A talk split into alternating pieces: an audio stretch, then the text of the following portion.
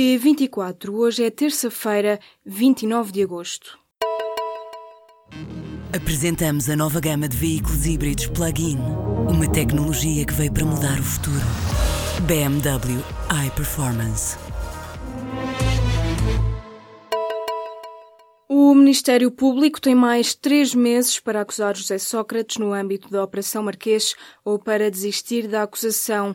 A notícia foi confirmada nesta terça-feira ao público, junto da Procuradoria-Geral da República. A Procuradora Joana Marques Vidal tinha decidido que a investigação teria de terminar três meses depois de ser devolvida às autoridades judiciais a última carta rogatória.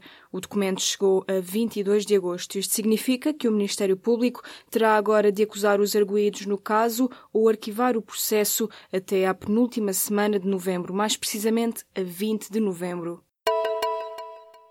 O Ministério Público está a investigar os vários casos de viagens pagas por empresas privadas a políticos e altos quadros do Estado. A informação foi confirmada ao público pela Procuradoria-Geral da República. Em causa estão as empresas Huawei, NOS e Oracle, que pagaram os custos das viagens de diferentes destinos e finalidades. No caso da Huawei, que através da NOS pagou viagens a funcionários tutelados pelo Ministério da Saúde, a Inspeção-Geral das Atividades em Saúde abriu um inquérito. Os funcionários colocaram o cargo à disposição, mas o Ministro da Saúde, Adalberto Campos Fernandes, espera pela conclusão do inquérito. O presidente dos Estados Unidos condena o lançamento do míssil norte-coreano que sobrevoou parte do território japonês na noite desta segunda-feira. Num comunicado divulgado pela Casa Branca, Donald Trump lembra ao regime de Pyongyang que todas as opções estão em cima da mesa. Para o presidente norte-americano, o regime liderado por Kim Jong-un mostrou desprezo pelos vizinhos, por todos os membros das Nações Unidas e pelos padrões mínimos do comportamento internacional aceitável. As primeiras análises indicam que o míssil disparado é de longo alcance e terá viajado mais de 2.700 km, alcançando uma altitude de 550 km antes de se despenhar no Oceano Pacífico e se separar em três partes. É a Autoridade Nacional de Proteção Civil a responsável para que um bombeiro em ação no combate aos incêndios seja devidamente alimentado.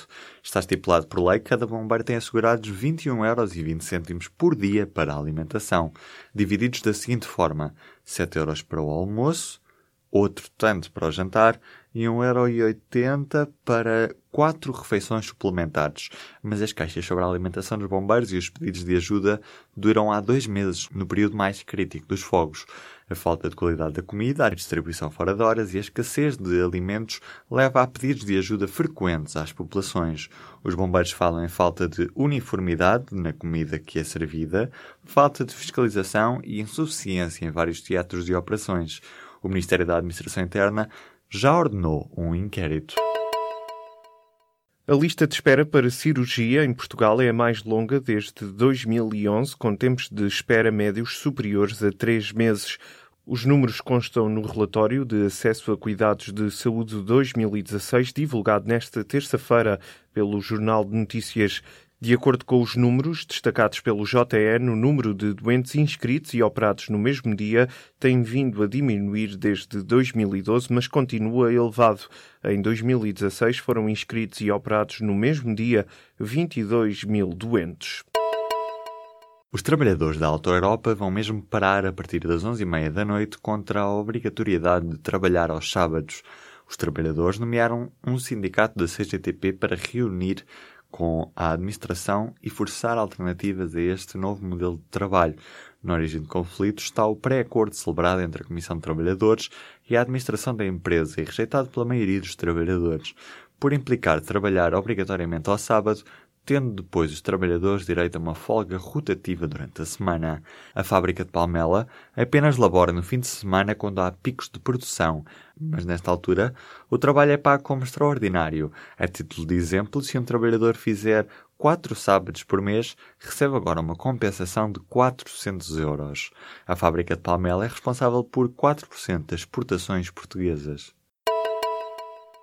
Quem pediu a revisão da nota dos exames muito provavelmente subiu de nota. Quase dois terços dos alunos que pediram revisão conseguiram aumentar a cotação que tinham inicialmente.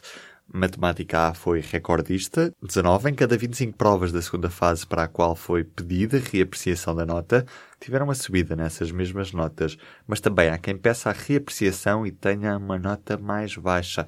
Foram 249 alunos que viram a nota da segunda fase ser reduzida depois de nova avaliação.